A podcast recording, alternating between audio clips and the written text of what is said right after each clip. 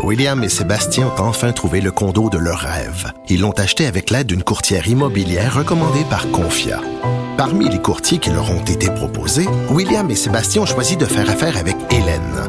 Elle connaissait bien le quartier et d'emblée, elle a compris leurs besoins. Ça a tout de suite cliqué. Mais quand même pas autant qu'entre William et Sébastien. Confia, on se dédie à l'espace le plus important de votre vie. Confia fait partie d'Espace Proprio, une initiative de Desjardins.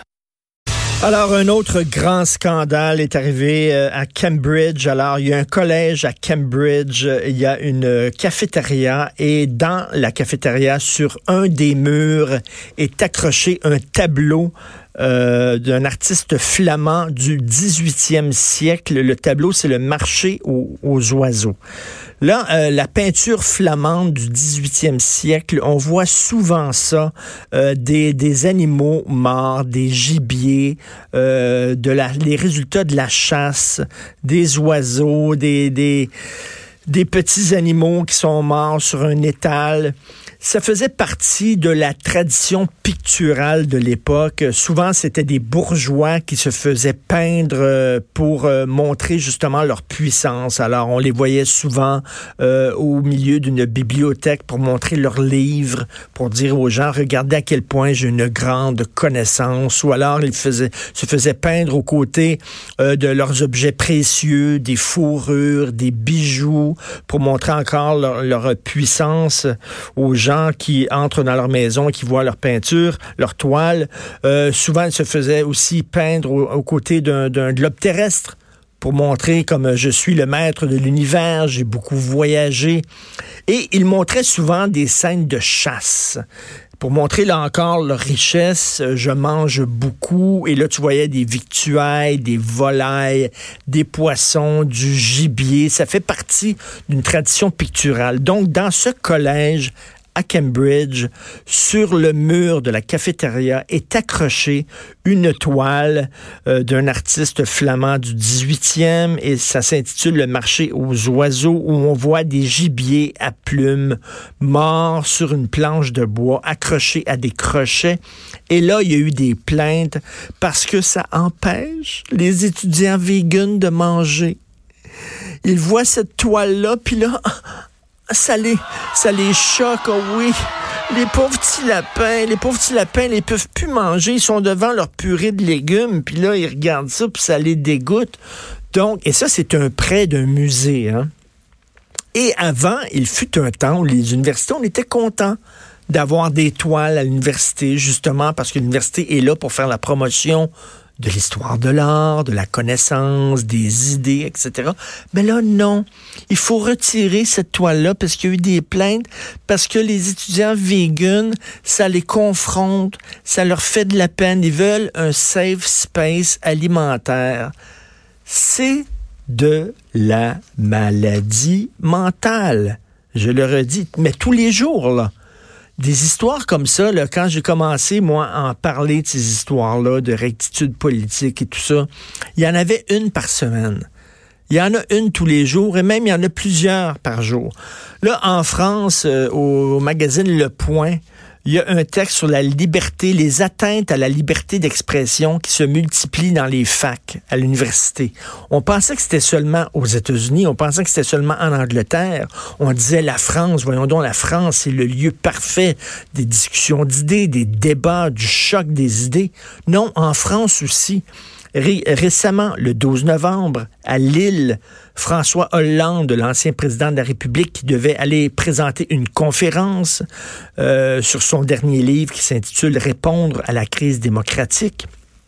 L'amphithéâtre où il devait se présenter a été envahi par une centaine d'étudiants. Ses livres ont été déchirés. Ça vous rappelle pas des régimes totalitaires? C'est la première chose qu'ils font, c'est des autodafés, de prendre des livres, de les déchirer, de les détruire, de les jeter au bûcher. Donc, les livres de François Hollande, ce qui est d'autant plus ironique qu'il était un président de gauche, et que maintenant, euh, il, goûte sa propre médecine, comme on dit en anglais, pour utiliser cet anglicisme. Alors, ces livres ont été déchirés, la conférence a été finalement annulée. Ça a été arrivé, euh, c'est arrivé plusieurs fois euh, dans le point, justement, dans ce dossier-là. Euh, on écrit depuis quelques années, les campus français sont le théâtre d'incidents analogues, conférences boycottées, chahutées, voire annulées à cause d'intervenants suspectés d'être réactionnaires, racistes, islamophobes, homophobes, misogynes, ça n'a pas de bon sens. Alors, Alain Finkielkraut, Sylviane Agassinki, Raphaël Enthoven, Mohamed Sifawi ont dû affronter des comités d'accueil qui les obligeaient à ajourner ou à déplacer leurs conférences. On se souvient ici Mathieu Bocoté dans une librairie. Et là, il y a un homme, professeur d'histoire à l'Université de Paris, qui raconte au point qu'il devait animer une conférence organisée sur le thème de la présomption d'innocence à l'heure de Balance ton port. C'est bien beau là, euh, lutter contre les agressions sexuelles, mais la présomption d'innocence existe encore. J'en parle souvent à l'émission. Et donc, parmi les invités, il y avait des avocats, etc. Et là, euh, il dit, je le cite, le thème même de la discussion semblait insupportable à des cerveaux un peu comprimés. Alors, il y a une douzaine d'étudiants qui ont interrompu la séance. Ils ont traité l'enseignant et l'avocat mâle de violeurs en puissance. Ils ont été expulsés, donc la, la conférence se reprise. Un des agitateurs, par contre, a versé sur la chair, du haut d'une fenêtre en haut, il a versé sur les invités qui étaient assis, il a versé de la pisse. Une bouteille d'urine qu'il a vidée sur eux autres. Alors, euh, le bonhomme qui est professeur d'histoire, il a tout reçu sur la face, sur la poitrine, euh, de la pisse. Donc, les invités ont été éclaboussés. Il dit, nous nous sommes épongés, puis nous avons poursuivi notre propos il nous semblait que c'était la meilleure réponse à leur donner. Donc, c'est rendu cette folie-là, même dans les facultés françaises. Lisez ce dossier dans le dernier numéro du Point, c'est totalement déprimant. C'est complètement fou, c'est du fascisme de gauche.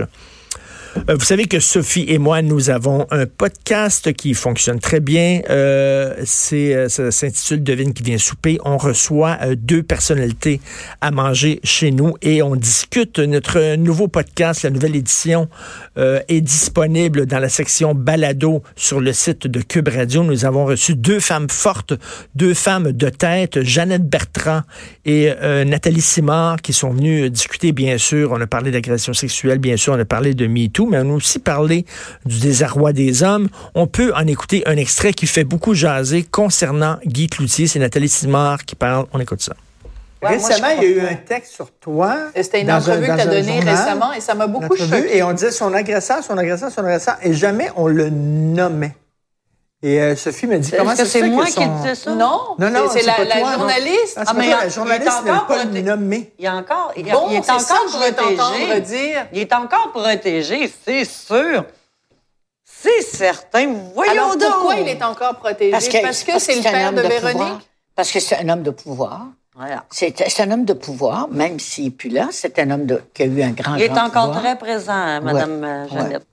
C'est très grave. Mais tu penses que la journaliste n'a pas nommé Guy ben, oui. Parce que moi, je lisais le texte, puis je voyais son agresseur, son agresseur, puis je me disais, si ça avait été Gilbert Rozon, elle l'aurait nommé. Mm-hmm. Si ça avait été Éric Salvaille, elle l'aurait nommé. Mm-hmm. Si ça avait été Harvey Weinstein, n'importe qui d'autre, tous ah des cochons, tous des salauds, tous des pas. Ah, c'est drôle, Guy Cloutier, on le nomme pas.